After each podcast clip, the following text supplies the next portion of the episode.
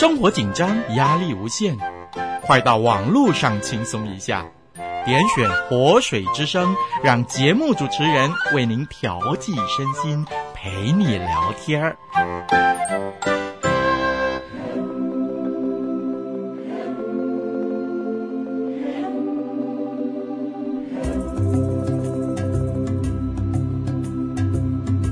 辽阔无垠，前路茫茫。一盏明灯，指引方向。新约书卷与您共享。旷野明灯。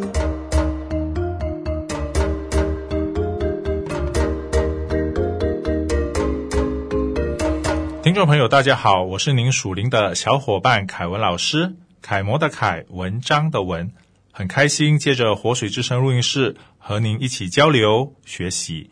您正在收听的节目是《旷野明灯》，我们将会在节目中探讨新约圣经其中一卷书，那就是《彼得前书》。在上一集的节目当中，我们查考到第二章的第十七节。在这里，我们一起来复习复习，还有回顾之前一些重要的释经基础啊，因为这和我们接下来的解经有密切的关系，还有连接。从第一章的第一节一直到二章的十七节，啊，按照我们能找到的客观参考的依据，彼得前书可以说是已经被接纳为书信。在这卷书信当中，包含了啊敬拜时所采用的传统元素，以及早期教会的背景。在这当中也有引用许多旧约的用语，同时很重要的一点，这当中也有犹太的。啊，米达拉斯 （Midrash） 讲到逻辑的一种结合。从我们可以找到的可靠的参考资料，同时发现啊，越来越多圣经学者啊提倡看彼得前书为一本完整的书信。这一卷书信同时反映出希腊或者说罗马那个时代的世界观。如果你从第一集节目就一直和我们一起啊学习，你应该会发现。这卷书当中充满了逼迫，然而逼迫并不是这卷书的中心。值得读者，也就是你和我，更加关注的是对基督徒的考验。这应该是更值得我们去关注的主题。在第一章的第六节，我们提到百般的试炼，然而我们必须稍微理清楚啊，不是所有的信徒都必须受苦。而是在百般的试炼中，可能免不了要受苦，或者直白的说，如果有必要的话，可能我们还会需要受苦。这个是一个无解的问题，我们不需要问为什么，因为在神的眼中，这是有必要的。当然，别误会了上帝，上帝并不是在捉弄我们。彼得要表达的是。上帝并不会无缘无故的试炼属于他的子民。彼得要我们看见神的计划，从神的计划看出去，我们就可以从当中得到安慰。听众朋友，凯文老师认为，我们必须了解神的属性，我们也必须相信神所为我们预备的，神的旨意一定是对的，对我们最好的。因此，我们不是因为完全了解他的旨意，所以才选择相信他的，而是我们应该是在任何的境况底下都相信，一切都在神的计划当中。简单的说，彼得是在告诉我们，啊、基督徒当然就包括你，也包括我，都会经历这百般的试炼，在这试炼当中也会暂时忧愁，这是上帝的全知底下的一个计划。啊，这是当中不可或缺的一环。所以，百般的试炼不单单只是指向逼迫，在这当中，我们从第二章的第一节到十一节看到，这百般的试炼也包括我们自己的私欲，还有罪恶的挣扎。上两集的节目中，我们就谈到了啊，也是在第二章的第十二节当中说到遭非信徒的毁谤。当然，在接下来的查考当中，我们还会看到至少。七种不同层面的试炼，如果这样来看的话，那么我们的聚焦点不应该是在逼迫，而是应该在这个被拣选做客旅与寄居的身份与所面对的挑战上面。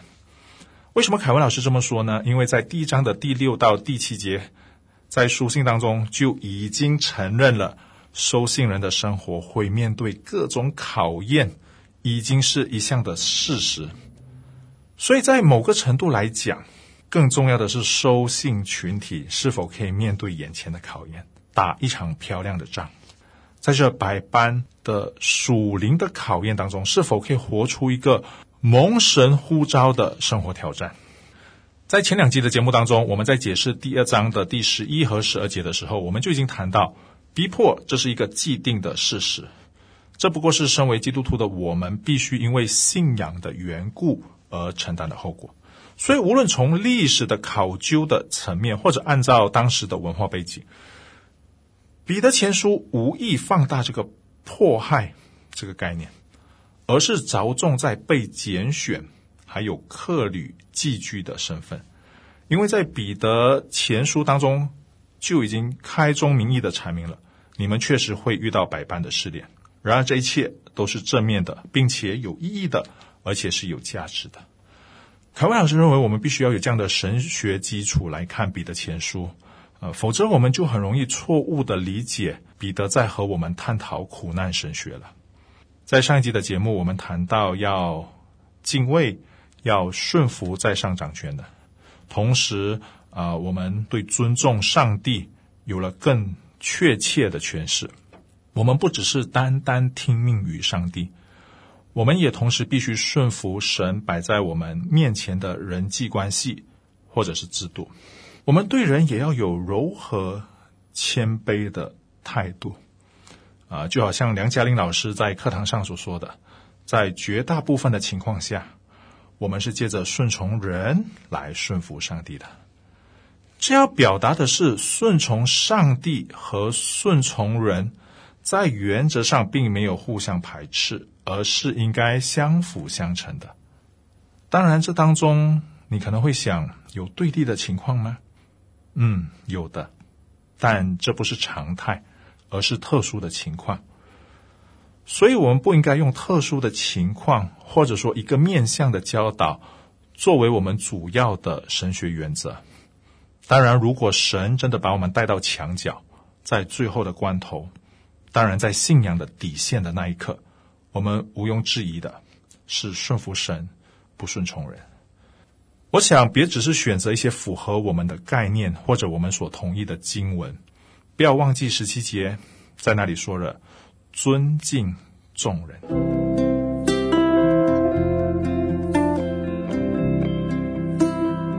脚前有灯，路上有光，不再迷茫。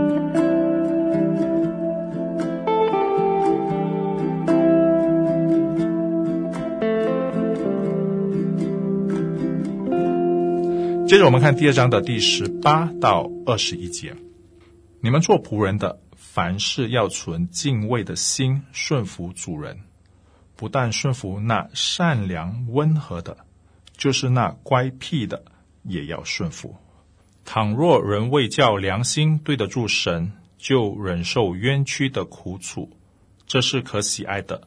你们若因犯罪受责打，能忍耐，有什么可夸的呢？但你们若因行善受苦，能忍耐，这在神看是可喜爱的。你们蒙召原是为此，因基督也为你们受过苦，给你们留下榜样，叫你们跟随他的脚踪行。这是彼得前书第二章十八到二十一节的经文。彼得在这里特别教训仆人要顺服主人。今天这样的一种主人和仆人的关系，可能我们呃很难感受得到。当然，凯文老师知道啊、我们有这种雇主和员工的概念。但是今天，即便我们是一个工人，不管我们是蓝领的或是白领的，我们的工作性质上或许跟古时候是一样的，这个是啊、呃、无可否认。可是，在经济上、工作上啊、我们确实享有更高的自由度。十八节这里说：“你们做仆人的，凡事要存敬畏的心，顺服主人。”这里说的很清楚，这样的一种顺服，并不是只是那些对待这些善良和温和的主人，或者我们说老板。这样的原则同样可以应用在那些乖僻的主人。乖僻这个词原文叫 scolios，scolios 的意思就是弯曲的意思。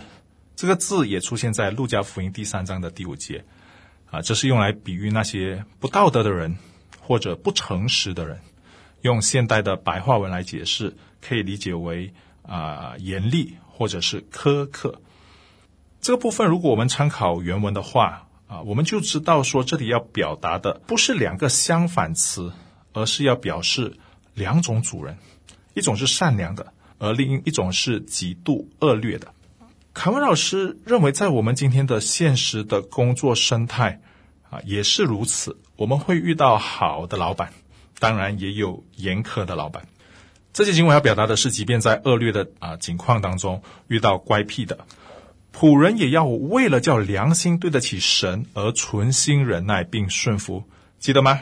第二章第十三节也是这样子讲的：你们为主的缘故，要顺服人的一切制度，或是在地上的君王。当然，这样的存心忍耐与顺服，并不包括就是这个主人强迫仆人去犯罪。第八到第二十一节给了我们一个明确的教导。啊，这也是到今天啊，许多的时候我们比较难跨过去的坎，那就是即便在遇到不公平的待遇当中，也必须对主人忠心和忍耐。因此，无论我们的主人啊，我们的雇主啊，是善良或者是苛刻，我们都必须学习顺服。为什么要这样子做呢？因为借着我们的好榜样。我们就有可能带领他们进入耶稣基督的信仰。这不单只有彼得这么教导，在新约当中啊，从保罗的教导，还有耶稣基督自己的教导当中，也可以找到类似的教训。听众朋友，你知道非信徒是如何认识基督徒的吗？很多的时候不是从教会认识，而是从身边的基督徒来认识基督教的。你是代表着整个基督教的群体，我们一起来祷告。天父上帝，我们来到你面前向你来祷告。我们越是研究彼得前书，我们实在看见从前可能我们有一些搞错了重点，或者说啊抓错了核心的思想。原来在这个世界上有苦难是在所难免的，因此我们。要更多的学习，借着顺服人来表现我们对你的顺服。主啊，这真的是不容易的功课，求你继续帮助我们，奉耶稣的名祷告，阿门。我是您属灵的小伙伴凯文老师，再会。旷野明灯。照亮你的人生。